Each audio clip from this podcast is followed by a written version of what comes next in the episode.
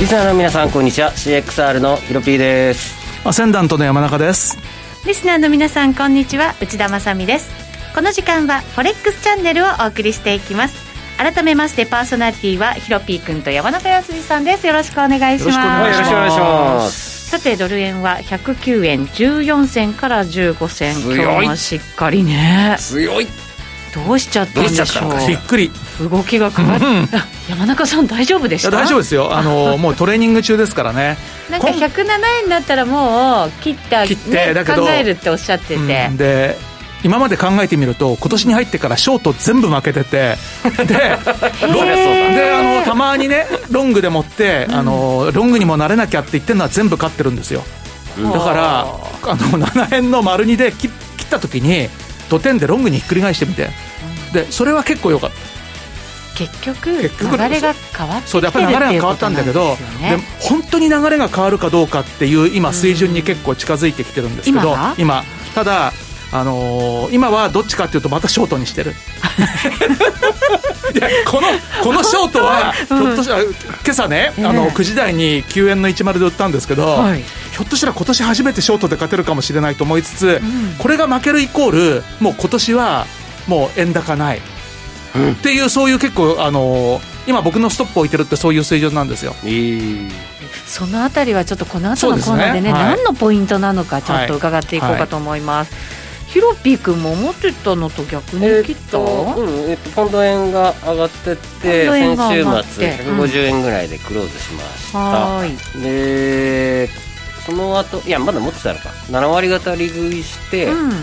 残少し残してて、えっ、と、昨日手締まって、手締まってそしたらもうちょっと伸びちゃったね、151円いっちゃったみたいな。どうなるかちょっと気になりますよね、うんで、はい今はドル買いの方向にポジション持ってます。なるほどわかりましたじゃあ山中さんのその重要なポイントの背景をねしっかり聞いた後今後の戦略練っていこうかなと思いますよろしくお願いいたはいしおま願すいします。この番組は YouTube ライブでも同時配信しています動画配信につきましてはラジオ日経の番組サイトからご覧いただけます番組ホームページからは随時質問なども受け付けています番組宛てメール送信フォームからお願いいたしますそれでは番組進めていきましょうこの番組は forex.com の提供でお送りします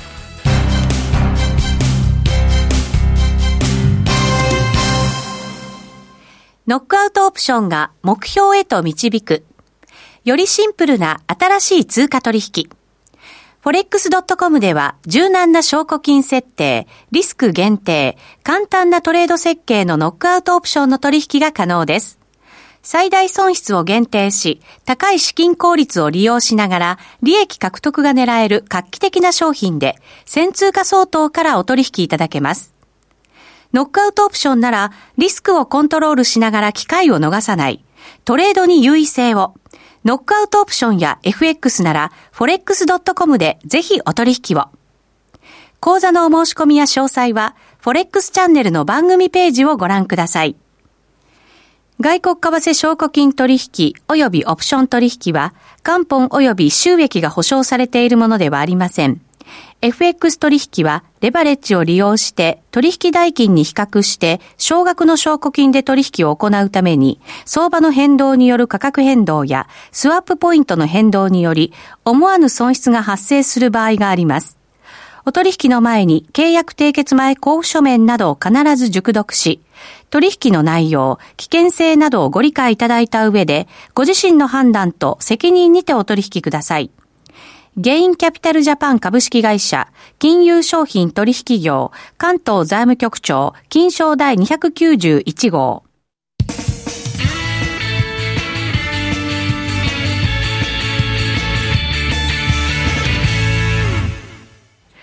さあ、それではまずは、ウィークリーフォレックスストラテジーのコーナーです。このコーナーでは、最近のトレードとマーケット戦略について伺っていきましょう。山中さんは、じゃあ、ドル円買いで入って、で、また、今、土う点んして、今そう今朝ねっ、て今いう朝、うん、そう、あのーちょっとね、やっぱり買いの方が絶対ワークするんですよ。でもね、そう、今はもう、本当だって、今、今どころかもう、1月からずっとそうですよね。いよいよだってすごそ、いうドル円特にそうね、ド伸ルびてき円はましたもうから。本当にあの米金利の上昇と一番相関が高いかなっていうぐらいでもって、うんまあ、かなりあの、まあねドルの金利の上昇とともに上がってきたなっていう感じはあるんですけれども、はいただ、本当に今、もうすごくいいところに来てると思いますよ。それは一体なぜなのか、ちょっと聞いていきましょうか。はい。はい。ドル円ちゃんと出しドてル円のね、ください月足を出してください。お月吉を出します長くなんかちょっとみんなテンションがおかしくなってま すね。ドル円上がってきて。ね、長期金利が上がるって、ちょっとテンション上がるんですよ。確かに、ね。我々は金利我々はと相関高いっていうね、私欲深いですからね。欲深いか我ら。々は欲深い。欲深いからね。はいはいでね、はいこの月足で2015年の高値と、 2015年の高値と、ちなみにコロナショッックのところの高値を結んでみてください。はい、ちょっと待ってくださいね。ク。はい。今日は月足はでい非常に長めえここのでチすかャート分析。はい、あその、こですね。 125円台から、はいで、まあ、あの、去年のコロナショックのところの高値はい。を結ぶとですね、はい。まあ、今、おあらまさにってあらやいだうところに来てて、で、実はこの線ってよく見てみると、まあ、あの、はい2015年の高値と、その直後の高値っていうのも、まあ、通ってますし、うんまあ、コロナショック後の高値とその後の高値っていうのも含めてですね、まあ、意外と重要なレジスタンスラインではないかなと思ってて、なるほどもしこ結こを構抜け綺た麗でら、すね、これね。あの、ここ抜けたらもうアウトだと思ってて、今どこに、うん アウト。今それどはこにあるのかというと。山中さんにとってアウトっていう感じですか。かあのー、収支買いのやつです よ。そう。ところが、この収支買いが一番実は危険だったりとか言って、いつだったかはありましたよね、 とか言ってで、まあ、収支買いもせざるを得ないかなっていう感じなんですけど、これが今109円台の前半に位置してるんですよ。ちょうど今ぐらいのちょうどね、9円の30ぐらいのところ。はい。はいで、9円の30といっても、もう何しろこれ、まあ、5年間のレジスタンスなんで、多少の誤差を考えて、一応今、9円のですね、まあ、10で売ったんで、50銭のストップで60にストップ置いてて、はい。まあまあそこタイトですね。うん、いやもう、もうちょっとそこ抜けたら、これ、線抜けちゃうし、やかだった、本当 は月足なんで、はいまあ月末の終値で判断すべきだと思うんですけども、もしそこ行っちゃったら、もうみんな110円目指しちゃうんじゃないかなと、で110円目指しちゃったら、これもうさよならかもしれないなっていうか、まあ、あのこの長期にわたってのレジスタンスを、もう本当、上抜けてしまう。かもしれないと、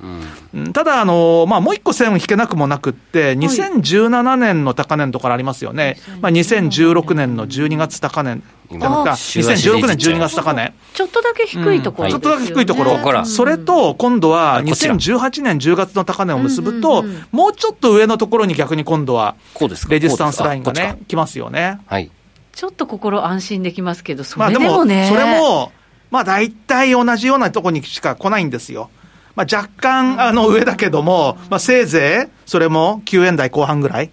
っていうところで、まあちょっと今は結構微妙な水準に来てるなということで、まあ本当は個人的には2016年の安値とコロナショック後の安値を結んだサポートを下に抜けるんじゃないかっていうふうに年初には思ってましうた。ん。はい、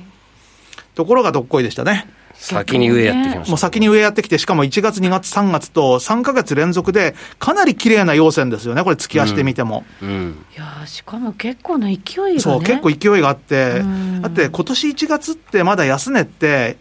102円台でしたからね、そうなんでだすからよそそうなんでこすかよらね考える、と、まあ、102円台の、これ、60でしたよね、確か安値って。うんはい102円の60からですよ、まあ仮にですよ、僕のストップがつくとしてみて、9円の60とか言ったらもう7円ですからね。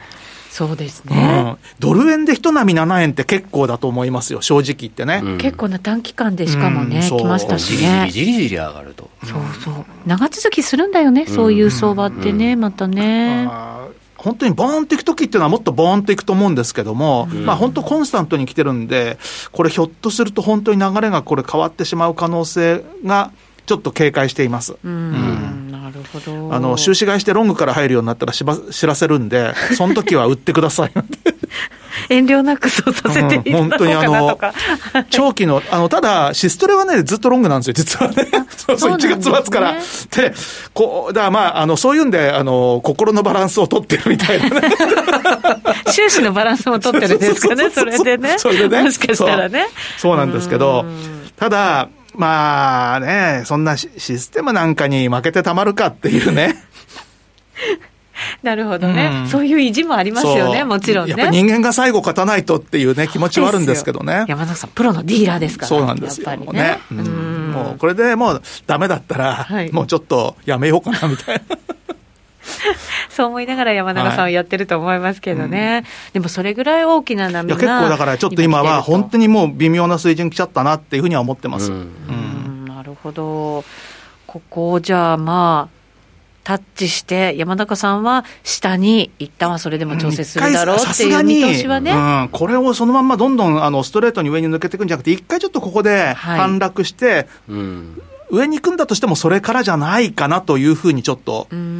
考えているんですけどもなねるほ。どまあ、アメリカのこの債券利回りのところを分析していかなきゃいけないのかもしれませんけど、見れるんですかね、あ見れますよ債券利回りも。ちょ債券利回りっと見てみます、見れますよたまには債券利回りの債券利チはねャート分析、 U- そう US10Y なんですけどね、はいちょっとじゃあそれを出していただいて、これもやっぱりチャート分析って有効ですか有効です、有効です、あなぜかというそと、ですか債券なんでええ、債券っていうのは普通に取引所で取引されてるじゃないですか、あそうだから政策金利とかっていうのは、チャート分析って意味ないんですよ。あの中央銀行がコントロールしてるんで、はいところが債券っていうのは、需給でもって動いてる部分っていうのがあるので、相例え場ばあなんだのそれも CME でもって10年債っていうのは取引されてて、はいでまあ、今、ここに出てるのっていうのは、まあ、普通にあの、まあ、CFD っぽい感じでなんですけども、うんそうじゃなくって、あのコードでもって TNX っていうのは、もう本当にあのシカゴの10年債先物の、それを要は利回りに変換したものとして、うん普通に存在していて、ですから、まあ債券の売買っていうのは、みんなチャート見てますから、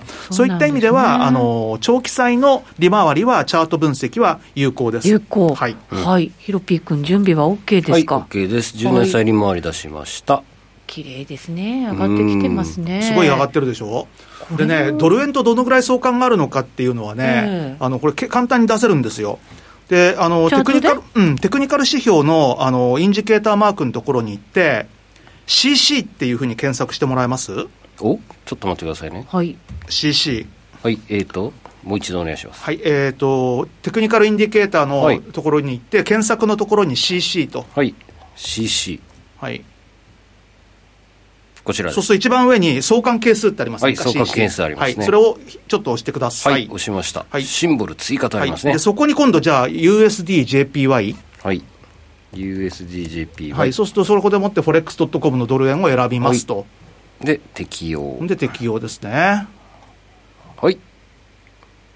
あれ違いますかこれ。いやいいんですよいいんです合っよてますかうん、そそうするとほうここの下側に出てるのっていうのが赤いやつ赤いやつがね、はいこれが、まああのー相関係数を示してるんですけどもゼロのところっていうのがゼロっていうのは相関が全くない状況で、全くないはいまあ、通常相関係数を見るときっていうのはプラスマイナスでプラスが正の相関でマイナスが負の相関で、うんうんうんもしプラス1.0だったら全く同じ動きってことになるんですけれども、はい今のこの最近の水準っていうのは、まあ、いわゆる相関係数でもって、どの水準がかなり相関が強いかっていうと、まあ、0.7以上が相関強いねっていうふうに言われて、うんこれこ1近くないですか1近いでしょもう0.9です、ね。 0.9っていうのへーは、すごい相当に相関があるというか、全く同じ動きしてるに等しいです、0.9以上なんていうのは。へ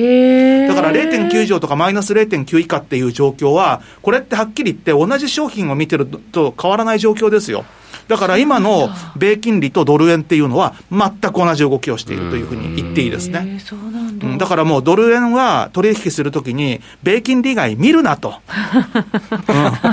それしかないぞとそう思、そうう、材料そうだは。からこれに逆らって取引してるやつは、どこのドイツだって感じですよね。なるほど。 山中さん、そうです。そう。まあ、分析とトレード別ですからね。何のための分析だっていうね別。ってことは、じゃあ、この10年債の利回り分析しましょうよ。はい、そう、だからしましょ10年債の分あの、ね、分析するこそうとしましょうでよ、ドル円が見えてくるかもしそれうなでい。すね。んこれどうなんですか4時間足ぐらいにちょっと下ちっちゃくしとここれみ短いやし、はい4 4時時間間や4時間足、はいうんじゃあ長めに見ないとダメじゃないそのう、これもだから、月足で見るんですそうですよねうんう。え、お待ち 突き足で見たい。はい月足で見てみません、突き足で見てね合わせてはいそう、あのー、2018年のすごい金利が高かったところが3.25%ってあるんですよ。はいで、まあ、直近の、この、コロナショックの後の、あ0.36。はいうんそれに対する半値戻しを気をつけろってことで、1.8%。うんうんもうちょっとですねもうちょっとですよ1.6だいぶ近いですけぐどらうん。ねもうちょい、もうちょいですね。じゃあその辺まではどうですからあそうる意味すると戻るです可よ能性はあるってことですかねだからその辺ぐらいまで金利が上昇するとですね、ええやっぱドルもうちょっと上がるんじゃないかっていうふうに思いたくなりますよね。半値戻しは前年戻しだから半値戻しの時の水準っていうのは、うんドル円110円かもしれないなって。あそうかそうか、うんその水準で考えるそうそうとそうそでももう今109円台ですうももんうそうだ、だからそそれ両方とも近いんですよ抜。けちゃうんじゃないですか、じゃあ。今、1.56ですから、長期金利。で、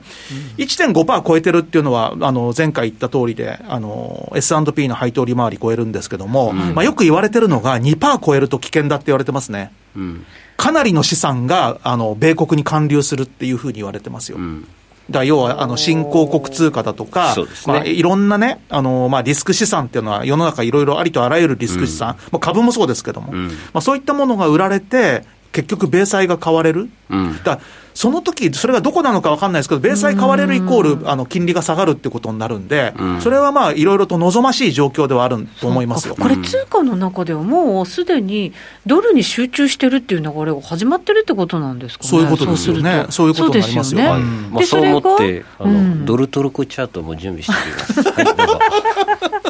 さすがでございます、もうもう立ち上げてありはいますリョピー様、うんはい、おーこんな感じ。 トルコといえばエルドアンって言って、ねあのなんかエルドアン反対みたいはない掲示がニューヨークに出てたんですよねえ、そうなんですか、うんニューヨークにニューヨークに。それにしても、これもまあ、いい勢いいいで勢い、確か先月の下旬ぐらいになんかもうあのトルコの中銀介入がああだこうだとうん我そう々そうそうそう話しておりました出たよがあの出た後しっかりと反転をしていただきましてでもね、トルコリラがもっと売られるかもしれないのが、なんでそんなニューヨークにそんなのが出てるのかっていうんで、うんあのバイデン政権って実は反トルコなんですよ。ああそうなんそうなんです、そうなんですあのトランプ大統領ってなんだかんだ言って、あの割とエルドアン大統領に優しかったなって感じするんですけど、まああのもともとバイデン政権はトルコに対して厳しいっていうふうに言われててですね、まあ、ちょっとそのあたりの関係があるのか、どうもその何かその辺に絡んで、そういう反エルドアンの広告が出たんじゃないかと言われててですね、でエルドアンは怒ってますよ。そりゃそうですよね、うんちょっと国産もうね問、題結が構ね。ね、 あの、吹き出しちゃったのが、その翌日だか2日後かなんかに、トルコの国内に、やっぱり看板出したんですよ。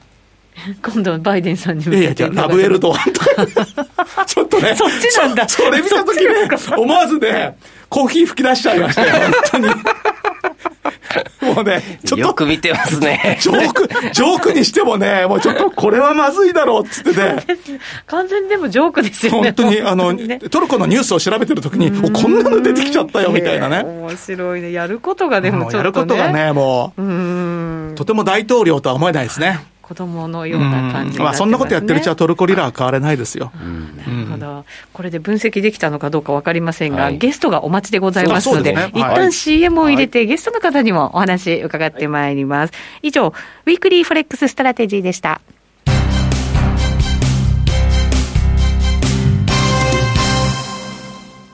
ノックアウトオプションが目標へと導く。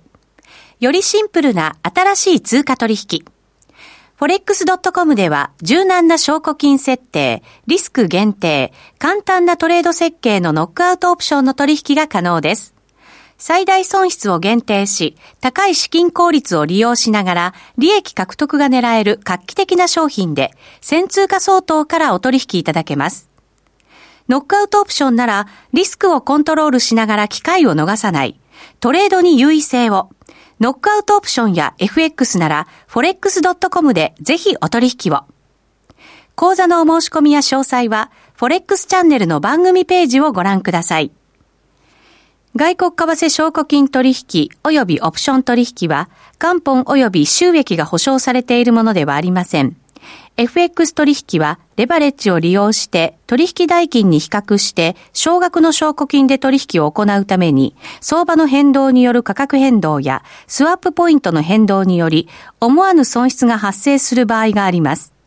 お取引の前に契約締結前交付書面などを必ず熟読し、取引の内容、危険性などをご理解いただいた上で、ご自身の判断と責任にてお取引ください。ゲインキャピタルジャパン株式会社、金融商品取引業、関東財務局長、金賞第291号。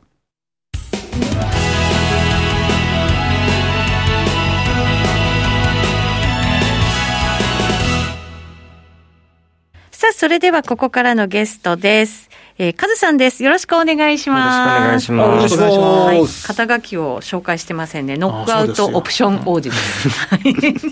あ えてつけましたが、えーはいこの時間は FX やノックアウトオプションについてのアイデアやポイントなど伺っていきましょう。さて、カズさん、最近のトレードはいかがですか流れ変わったみたいですけど。僕はでも多分今年の頭から一貫してドル円買いってお言すげえってたんで今年になってから。 1月2月一貫もして買いって言ってた気がそうか。あとオーストラリアの買い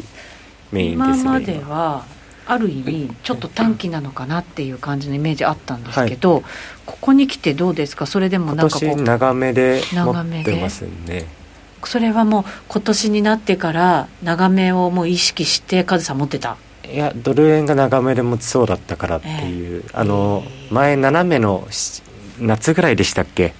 うんぐらいから引引けるチャンネル抜けはいあたりかからああーずっ言ってましたね前回そうだ抜け1たって言って月末に抜けちゃったやつと、はねい、その辺カかナらル引いてみましょうかはいまあ冷やしでいいですかあはい何でも大丈夫ですただ夏ぐらいじゃなかったっけな去年の夏のはい7月のところから高値を結んでいくと、ああなるほどあのーもう抜けちゃってますけどね、うん抜けてますねそういろいろと抜けちゃってんですよ、そうルート抜けちゃっここ抜 けて多分なんか104.5あたりの水平も抜けてた ここんなチャンネルでしたっけそんな感じのやつとはい104.5あたりの水平はいはいはそうかこれ見てれば全然いもっとうこれで早すねく動けたんですかねいやーでもこれこんなんなるかいいやなるかいでドル円それもね予想以上に上がってまねすね年初から上昇チャンネルが引けるんですよね、はいやっぱりで、その年初からの上昇チャンネル、上抜けたっていうのが、どうもあーこの上昇の加速につながったんじゃないかというふうに思って指るんぞでりすけ式ど、ですもんねうんさらになんか加速して強くなってきたっていう感じなんです106.2ね円でもう5波は終わってたんですようんそうなんだで106.2で一旦全部利確したんですけどはい107から伸びちゃったんですねでそこでまたチャンネル加減でギリギリ拾えなくてうんでちょっと上でまた拾い直したって形ですうね、ーん気になるのはまだロングなわけじゃないですか、は利確するポイントってどんなふうにカズさん僕測るんですか109点後半で利確あうん108ぐらいからリロング持ってるので今へえそれはどうですかその幅取れたからってイメージなのか何かポイントがやっぱりあるんですか僕はえっとまあね普通のレジスタないんですもんねまあね110 110円手前なんでレジスタンスがいっぱいここですもんあねるうんからまあ過去にいっぱいありますしうねんそこはやっぱり大きいレジスタンスラインになるんですねううんんまあ、抜ければ相当強いですけどまあ抜けたらまた買い直せばいいやってあーいそううか考えそういう感覚でいる方がちゃんと利益も手締まえたりするんですかねそうですねもっと伸びるかもと思ってただ今がそのすごい短期ちょうどこの30分ぐらいの話なんですけどダブルトップ完成しちゃったので今、えその短期っていうのはどれぐらいの何分ぐらい5分足でおなんとなくちょっと今もしかしたら、まあ、ここで天井来ても一瞬おかしくはないかなそうと切り替えちゃいますかうーんはいもしあら急に下がってるそう結構綺麗なんですよねさっきから、こんにちはドル売りでまあ、僕どっちにしてもヨーロッパ時間になってからですもんまあね,、そうです動ねくのねういんつもねあれヨーロッパはもう夏時間夏開です始しましたねそうですだから4時の今始まってる感じです、おおはようパンチちょうど始まお っはてようパンチ おはようパンチおがはようパン15分チの前に入ったんです後、ねどれぐらいどう動くかですよねそうですねそれで方向性決まってきそれまこすそもんもね その黒ら辺の線でどうなるかじゃないですかね、まあ言うて10銭15銭あ山中さんが含み益になったうん、含み益になったね。そん なだねいやでも別に 10, 10銭と取ろうとしてないんでね。 そうですよね、そうですよね、そううんだからあのショートはやっぱ怖いんで今ね、うんうんだからもうショートは50銭でいいかなと思ってます、結構担ぎ上げられるとねスピードがありますからね、だからもうねう上下50銭に置いてますもうん確かに久しぶりに5分なんか見たなうん90あじゃあここかここにちょっとあ違うか90抜けは108.9抜けたらちょっと、まあそうですね落嫌ちな感じダブルトップでも過ぎてるんで、うんずるっと108.9までは全然落ちる前提でいますけど、まあ、この辺ですね、なるほどじゃあ手締まうとしたらそこをどういうふうに耐えられるか、もしくは下抜けていくかっていう感じですか下に出ねれ、ば理覚でいいかなうんうん